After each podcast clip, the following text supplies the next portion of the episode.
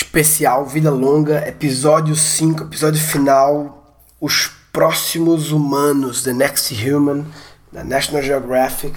É uma matéria de capa da revista que abriu 2017, dizendo que, assim como todas as espécies, nós somos o produto de milhões de anos de evolução.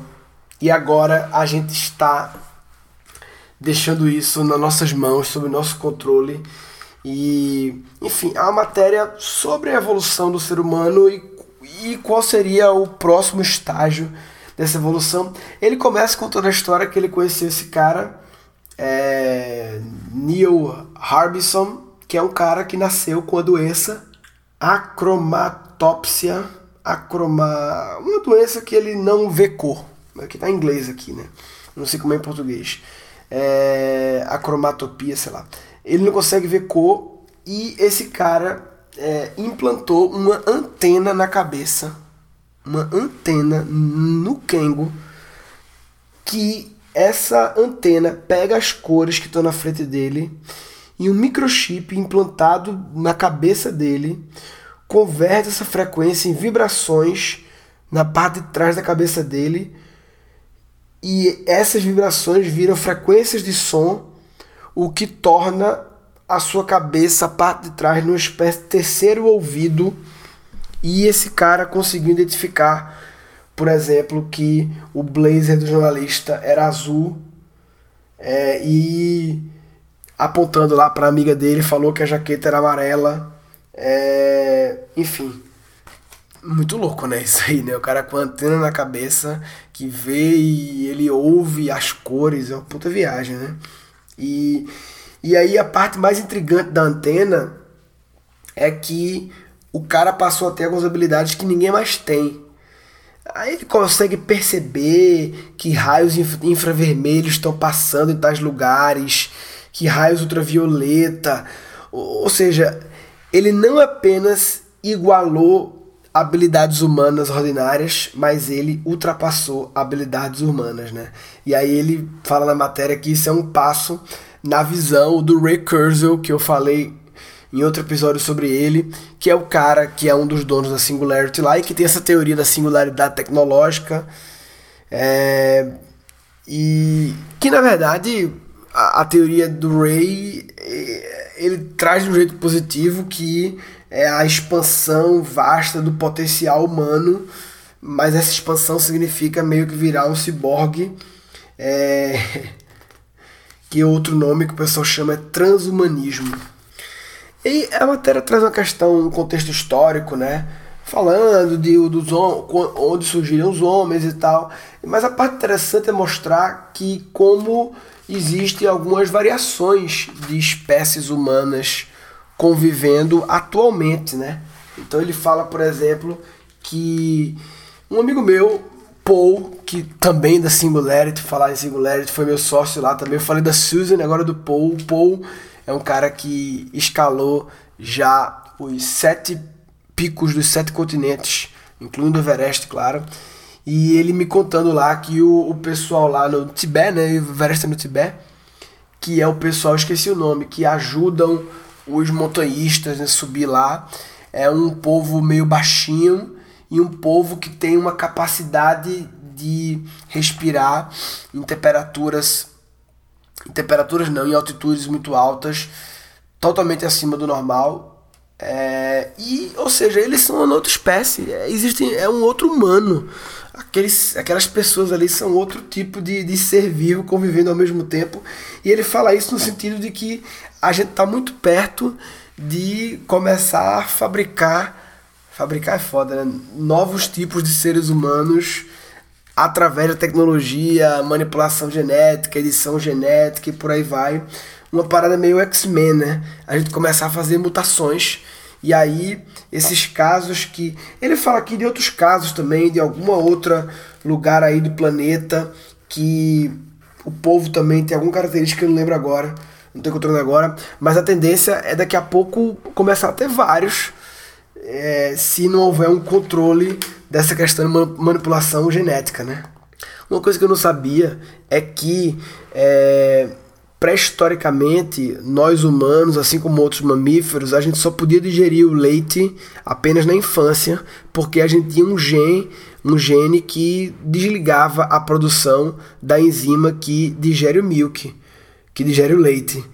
E aí, há 9 mil anos atrás, alguns humanos começaram a ordenhar os animais, além de apenas caçá-los, e esses ordenhadores desenvolveram alterações genéticas que permitiram eles continuar fazendo, é, produzindo é, a enzima que digere o leite pro resto da vida, e essa foi uma grande adaptação da nossa espécie e tal. E no artigo recente, o John Hawkes, um paleoantropologista, ele dizendo que incrível como esse gene se, se disseminou.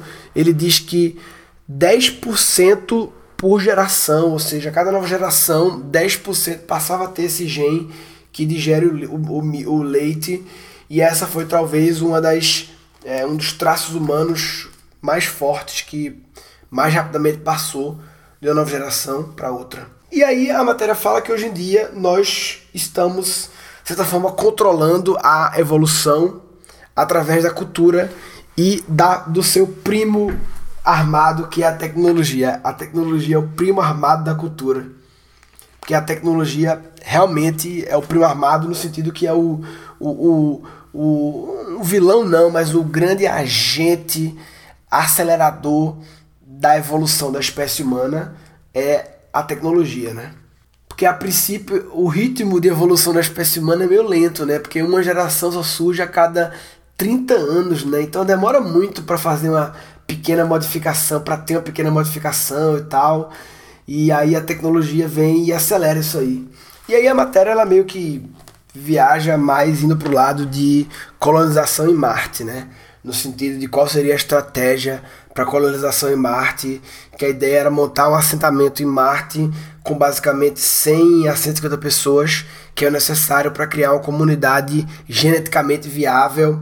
E aí essa pessoal ia se reproduzir, blá blá blá, e eles iam acelerar a evolução natural com tecnologia e teriam que criar um ambiente feito para isso, para fazer com que essas espécies, eh, essas pessoas tenham filhos e que criem-se adaptações genéticas às condições de Marte, e as pessoas seriam mais magras e mais altas, porque de acordo com o clima lá e tal. A questão do ciborgue, ele diz que hoje em dia tem cerca de 20 mil pessoas que têm implantes no corpo.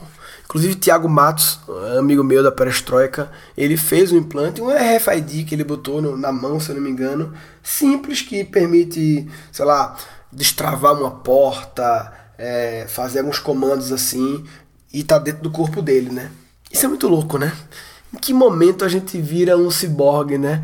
Sempre penso que, tipo, no dia que inventaram a lente, lente de contato, é um bagulho que a gente acha simples hoje, mas que é foda, né? Lente de contato, né? O cara não tá enxergando. Aí pega um negócio transparente, pequenininho, mete dentro do olho e passa a enxergar. É muito louco esse negócio de lente de contato, velho. E hoje em dia virou banal, né? É aquela coisa, a tecnologia é tudo aquilo que surge depois que você vira gente, né? E aí, quando surge depois que você vira gente, é tecnologia. Se surgiu antes de você virar gente, antes de você ter consciência, aí é, é passado, aí é foda-se, né?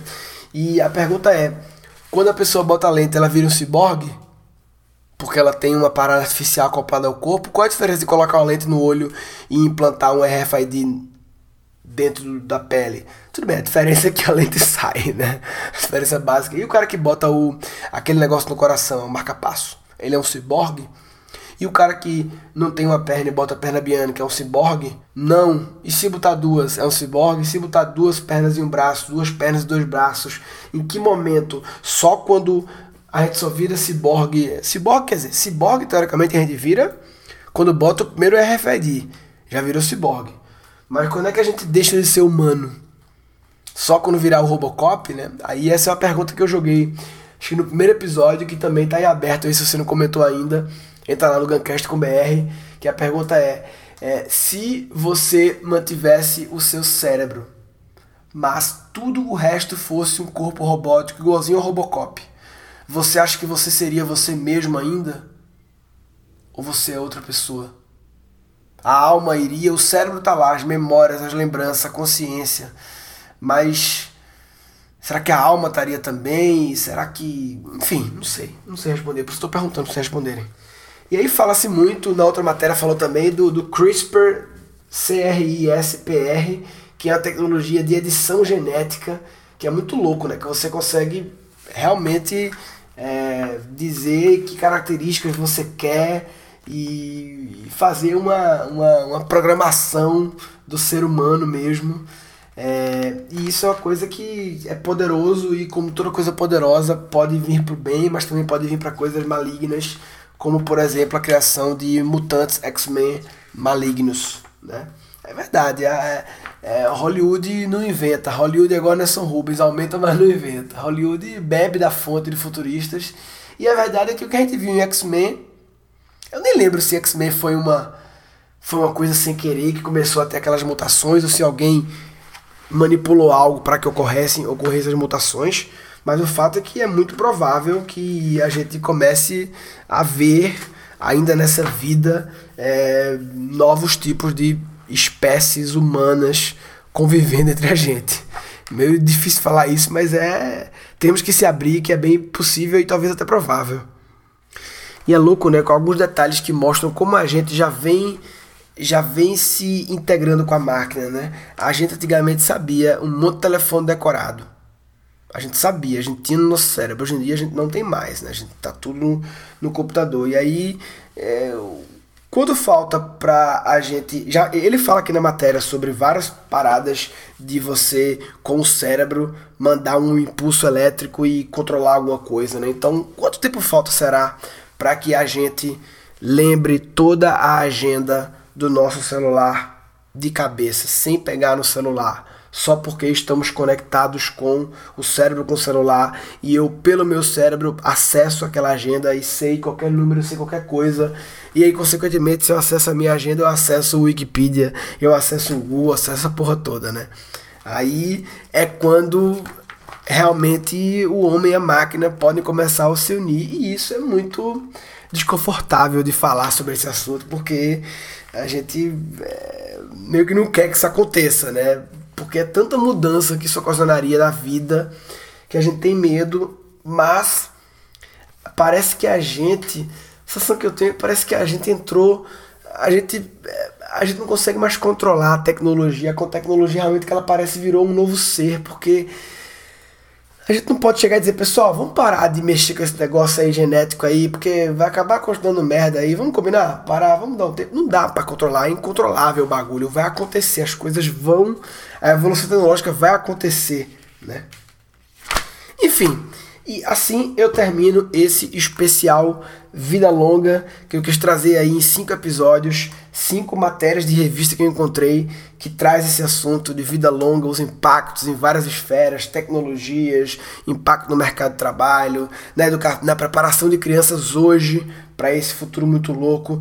Eu adoro falar desse assunto, é, eu adoro ficar imaginando, sabe, os impactos das tecnologias e coisas na nossa vida é, e ficar filosofando sobre isso. É, espero que tenha gostado. Comenta lá no guncast.com.br se perdeu algum episódio, vê lá os outros episódios.